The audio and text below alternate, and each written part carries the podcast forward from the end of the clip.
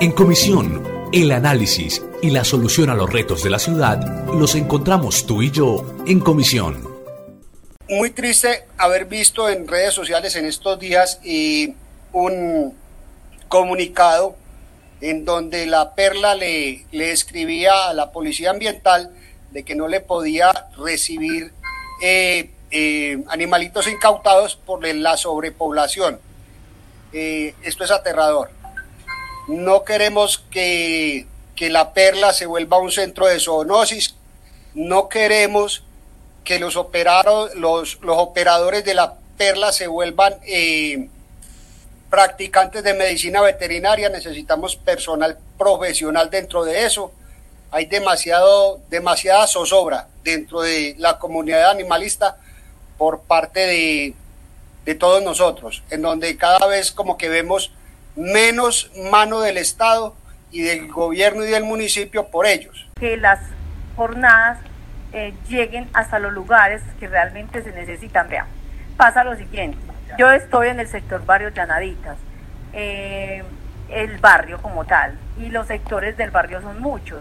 Entonces nos invitan a una jornada de esterilización que está en la ladera, está en Villahermosa eh, y resulta que hay personas que no tienen que comprar un almuerzo, no van a tener que pagar un taxi para bajar hasta la ladera, para bajar hasta Villahermosa. Entonces, muy importante que, que sea muy oportuno eh, como esa. La comunidad presentó algunas solicitudes ante la Comisión 177 donde se analiza la problemática de la sobrepoblación canina y felina que se presenta en zonas vulnerables del municipio de Medellín. Una de ellas es más atención a esta problemática, indicando que las jornadas de esterilización no han sido las más adecuadas para evitar el crecimiento de la población perruna, generando un impacto negativo en la salud pública en estas zonas.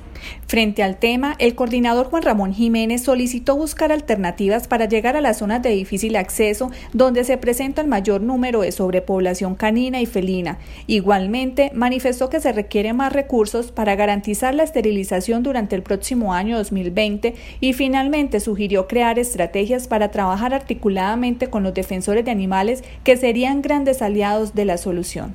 Tenemos que buscar otras alternativas para llegar a esas zonas donde el acceso eh, es muy difícil, zonas de difícil acceso que hay aquí en Medellín, como las que decía la señora Judy Bustamante, del Faro hacia arriba, de Llanaditas hacia arriba, hay muchos asentamientos también que tienen, eh, no tienen vías para que llegue el, carro, también en, en, la zona alta de la avanzada, Carpinelo. Hay otras zonas que es de muy difícil acceso para la unidad móvil de, de esterilizaciones, pero tenemos que buscar alternativas para llevarle servicios de calidad a, a esas zonas.